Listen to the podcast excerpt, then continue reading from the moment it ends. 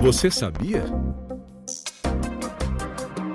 A oferta de educação ambiental nos currículos escolares é uma das novas áreas de avaliação do marco de medição de desempenho dos tribunais de contas a partir do ciclo de 2024. A cada dois anos, o MMDTC aprecia o desempenho dos órgãos de controle externo em todo o país, com base em uma metodologia que inclui cerca de 500 critérios de avaliação em diversas temáticas, incluindo fiscalização e auditoria, infraestrutura e meio ambiente e outros. O objetivo é encontrar pontos fortes e oportunidades de melhorias. A professora do Instituto Venturi para Estudos Ambientais, Arlinda César Matos, destaca como a cooperação com instituições públicas auxilia a promoção da educação ambiental. Nós que lutamos há cerca de duas décadas, né, para que a educação ambiental seja uma realidade nas escolas brasileiras, ficamos muito animados, né? Significa um esforço enorme para nossa para nossa luta e isso representa um marco muito grande para todas as professoras de educação, todos aqueles que trabalham com a educação geral, né? A educação ambiental é um componente essencial e permanente da educação nacional. O marco de medição de desempenho dos tribunais de contas é uma iniciativa da Atricom. Ao incluir no marco indicadores quanto à educação ambiental nos currículos escolares, a instituição espera estimular políticas públicas quanto ao tema.